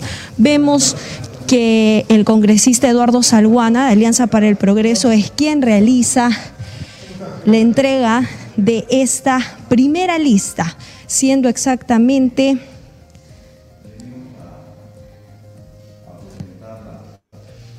la lista para la mesa directiva del Congreso de la República del periodo 2022-2023. La, para la presidencia, la colega Lady Mercedes Camones Soriano, como primera vicepresidenta, la colega Marta Lupe Moyano Delgado, segunda vicepresidenta, la colega Digna Calle Lobatón, y en la tercera vicepresidencia, nuestro estimado colega Wilmar Helera García. Vamos a de Bien, en estos momentos, como hemos observado, se hace la recepción de esta primera lista presentada ante la oficialía mayor. La entrega el congresista Eduardo Salguano y vemos que lo acompañan también el congresista Gerí, el congresista Wilmar Helera y también el congresista Hernando Guerra García. Siendo exactamente las 4 y 47 de la tarde, vemos que en estos momentos se va en breve firmar la recepción de la primera lista. Recordar que se había ah, dado ¿no? estos horarios eh, para que puedan hacer la presentación de las listas los diversos grupos parlamentarios, plazo que el día de hoy vence a las 5 de la tarde, pero el día de mañana se abre también este periodo de 8 a 10 de la mañana. Bien, no voy a seguir con este martirio porque tenemos al doctor Jorge Toyama con nosotros para conversar, pero solamente los dejo con esta reflexión eh, sobre este asunto, ¿no? Eh, hay acá una gran responsabilidad, una gran responsabilidad. Mañana el Congreso tiene que votar. Esa votación no es del Congreso, es de los peruanos. No se juegan los egos, se juegan nuestras vidas. Estas personas que mañana van a votar van a poner en juego su vida, mi vida, su familia, su empresa, su emprendimiento, su trabajo, sus sueños, su presente y su futuro. Eso es, no es una exageración. Lo ha dicho Ricardo Márquez de una manera muy sutil pero muy importante. Estos 12 meses son mucho más importantes que los pasados 12 meses. Son realmente dramáticos y fundamentales. El Congreso tiene que darse cuenta. No es una guerra de vanidades. No puede ser un asunto de peleas o de pareceres porque no me gusta, porque me dijo esto, porque me dijo lo otro, porque no lo trago, porque no la trago. Primero yo, segundo yo, tercero yo. No es así. Bien. Bien. Dejemos el tema ahí. Ahora viene un asunto que me parece central. En las últimas horas, el gobierno dispuso nuevas reglas sobre sindicatos, negociaciones colectivas y huelgas se publicó un reglamento que modifica radicalmente, radicalmente las relaciones sindicales, negociaciones colectivas y huelgas. Es el decreto supremo número 014-2022-TR. Y que entra en vigencia el 25 de julio, o sea, hoy. Mm. Le quiero decir las tres cosas importantes que tengo en el resumen de este eh, alerta de Benate y Toyama y después quiero que el doctor Toyama nos dé un poco más de luces, por favor. Los cambios drásticos impactan por lo menos en tres dimensiones del ámbito, en el ámbito colectivo. Uno, empoderamiento de las organizaciones sindicales, tanto por una promoción estatal para una mayor afiliación de trabajadores o sindicatos, la constitución de más sindicatos, así como las mayores facultades y mecanismos para su actuación. Dos, fortalecimiento de la negociación colectiva por rama y otros niveles de negociación, otorgando solo al sindicato la posibilidad de acudir a un arbitraje. Y tres, mayores huelgas legales, estableciendo mayor flexibilidad en los requisitos, así como limitaciones o actuación de las empresas hasta reducir los efectos de una paralización. Bien, conversemos con el que sabe este tema. Jorge Toyama, ¿cómo estás? Muy buenos, buenas noches. Buenas noches. ¿Qué tal, Alonso? Disculpa. ¿Qué tal, Jorge? ¿Cómo estás? temporal. Muy bien. Jorge, para, eh, por favor, que nos comentes esto que yo he leído, eh, perdón, esto llama, discúlpame por haberte puesto escrito mal el nombre. No te preocupes. Eh, ya, ahora sí. Muy bien. Esto, esto que he descrito yo es de una alerta que tú has enviado, nos llegó a nosotros y queríamos preguntarte, ¿de qué se trata? ¿Qué es lo que ha ocurrido? Ujú. Bueno, el gobierno no se sabe por qué razones, más allá de la nota que ha dicho hoy día, que es para eh, buscar combatir los abusos y la precariedad laboral, eh, ha cambiado radicalmente de un día a otro, ni siquiera ha dado un plazo de adecuación, nada, de un día a otro radicalmente las relaciones laborales en más de 30 años. En un contexto, Alfonso, donde se estaba discutiendo en el Consejo Nacional del Trabajo el 70% de estos cambios. Consejo Nacional del Trabajo es el lugar donde sindicatos, empresas y el Estado se reúnen para debatir y sacar las normas. Es más, habían quedado para reunirse eh, la otra semana. Y el gobierno, ¿no? Eh, por separado, eh, saca esta, este reglamento. Este reglamento lo que hace es generar una despropor- carga tal que los sindicatos tendrían un poder, ¿no? En mi opinión, desproporcionado y que generaría, ¿no? Un retorno a los sistemas, como ya varios están diciendo, eh, eh, al nivel de las huelgas de los años 80 que yo empecé a vivir cuando empezaba a practicar, donde un, pari- un país se paralizaba, un sector económico paraba todo el día, ¿no? Eh, por huelgas promovidas por el gobierno, ¿no? Ahora, esta- sí, sí. esto en la práctica, Jorge, ¿qué cosa significa? ¿Qué cosa va a pasar a partir de ahora? significa que los peruanos, vamos, hay dos efectos. El primero es que los peruanos ahora podemos eh, sufrir en carne propia una huelga eh, en cualquier sector. Por ejemplo, esta norma legaliza y vuelve general la huelga como la tuvimos en la Semana Santa de los contralores de tráfico aéreo de Corpac. No Ajá. sé si recuerda que en Semana Santa. ¿no? Eh, y el gobierno declaró legal esa huelga y varios aeropuertos paralizados Sí. esa excepción y que luego el ministerio lo corrigió, pero ya el daño estuvo dado, se va a producir, pero de manera general, ahora sí con este tipo de normas, donde cualquier huelga, por cualquier razón, cabe una huelga. Huelga política, huelga porque no estoy de acuerdo o estoy de acuerdo con el gobierno, huelga porque la empresa no tiene utilidades, cualquier razón sería justificación de una huelga. Mm. Pero se hablaba de que inclusive los estados financieros podían ser pedidos por los trabajadores a partir de ahora. Esta norma tiene como 50 cambios, ¿no?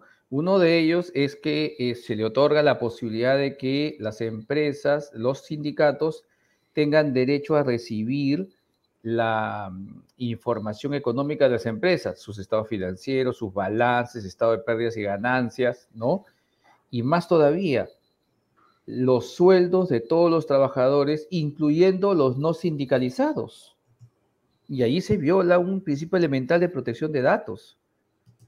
Por un lado, de información reservada de la empresa que caída en manos inadecuadas puede ser un daño relevante a la empresa.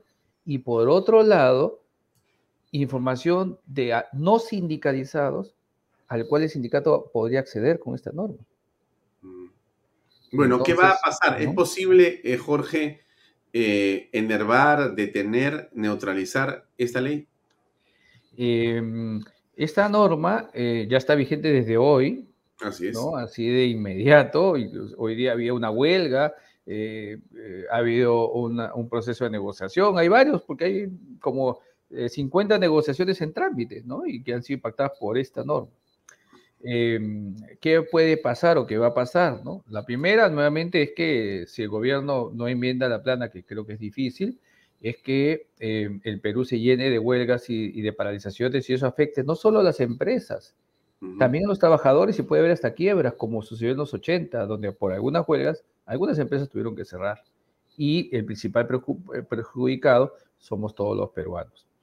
Que ah, el primer efecto. Y lo segundo, y además en un contexto, Alfonso, que no se explica la urgencia, en un contexto donde estamos en crisis todavía sanitaria y crisis económica, ¿no? No se entiende. Y por otro lado ya tienes procesos legales, Alfonso, ¿no? Creo, como esta norma afecta a tratados internacionales, constitución, y es irracionable y desproporcionado, lo que va a pasar es que esta sería la segunda norma más cuestionada de este gobierno. Uh -huh. Como ha sucedido con la ley de tercerización de, que prohíbe actividades nucleares, Así es, hoy claro. día ya, hay, ya hay como 100 sentencias ya con cautelares diciendo que esta norma es inconstitucional de tercerización nuclear. Uh -huh. Lo mismo va a pasar acá. El gobierno se va a llenar de procesos y no creo que cambie, lamentablemente, aquí soy pesimista, y a través de procesos judiciales, administrativos, se va a tener que parar aquellos excesos de esta norma eh, que al final perjudican a todos los peruanos. Bien, Jorge, no te quito más tiempo y te agradezco mucho por haber tenido la cortesía de acompañarnos esta vez. Hasta otra oportunidad. Muy amable. Muchas gracias. Hasta Alfonso, cuando gustes. Bien, amigos, era el doctor Jorge Toyama que nos acompañó para conversar en torno a este tema que, como les digo, apareció ayer y que sorprendió a muchos y que tiene una gravedad enorme, como la que ha comentado eh, el doctor Toyama. Yo les decía que el día 28 de julio a las 7 a.m. vamos a comenzar a transmitir nosotros nuestro primer año de aniversario. Estaremos al pie del cañón como la vez anterior.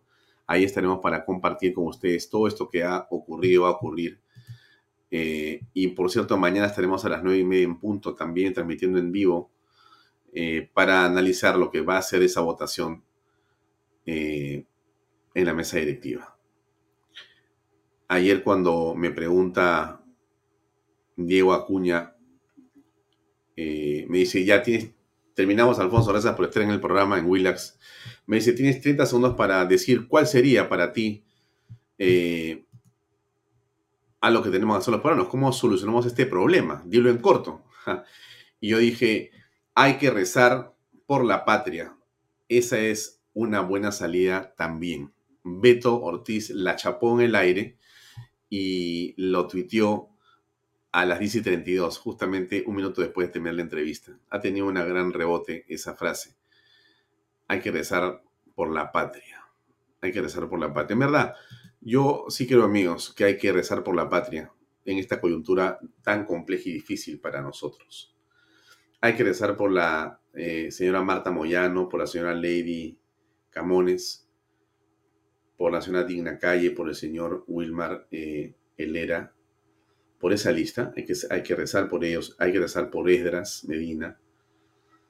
Hay que rezar por el doctor Echaíz y por todos los que están en esta trama inmersos. ¿no? Hay que rezar por todos los congresistas. En realidad, eh, que Dios los ilumine. Que Dios los ilumine. Que sea lo mejor para nuestro país, que tomen decisiones que sean sensatas y que sean responsables de aquello que van a hacer con su voto.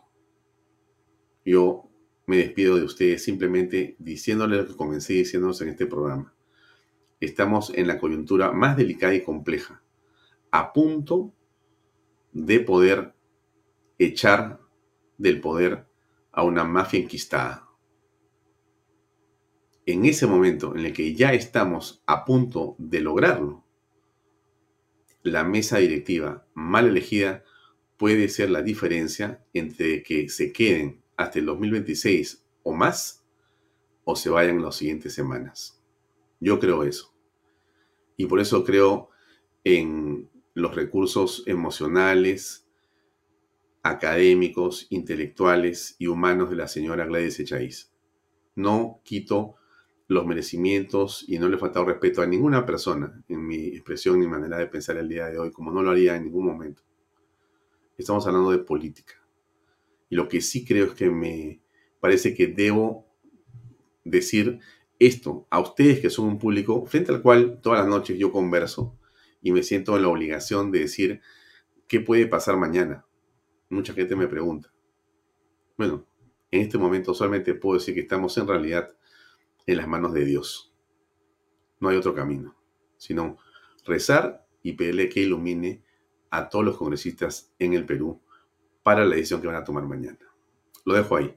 Gracias por estar con nosotros y mañana estaremos a las nueve y media con más en esta edición especial de Canal B Noticias en la mañana y seguiremos en la tarde con Vallatos. Mañana está con nosotros, por si acaso, Mari Carmen Alba. Ha salido hoy en varios medios y mañana estará también con nosotros en el programa para analizar lo que ha sido su gestión. Gracias por acompañarnos. Muy buenas noches. Permiso. Este programa llega a ustedes gracias a Pisco Armada. Un pisco de uva quebranta de 44% de volumen y 5 años de guarda. Un verdadero deleite para el paladar más exigente. Cómprelo en bodegarras.com y recuerde, tomar bebidas alcohólicas en exceso es dañino. PBM Plus, alimento para adultos con HMB. Proteínas, vitaminas y minerales con HMB. Vainilla y chocolate, que ayuda a mantener la fuerza de los músculos. Visita pbmplus.pe y síguenos en Facebook como PBM Plus y en Instagram como arroba pbmplus.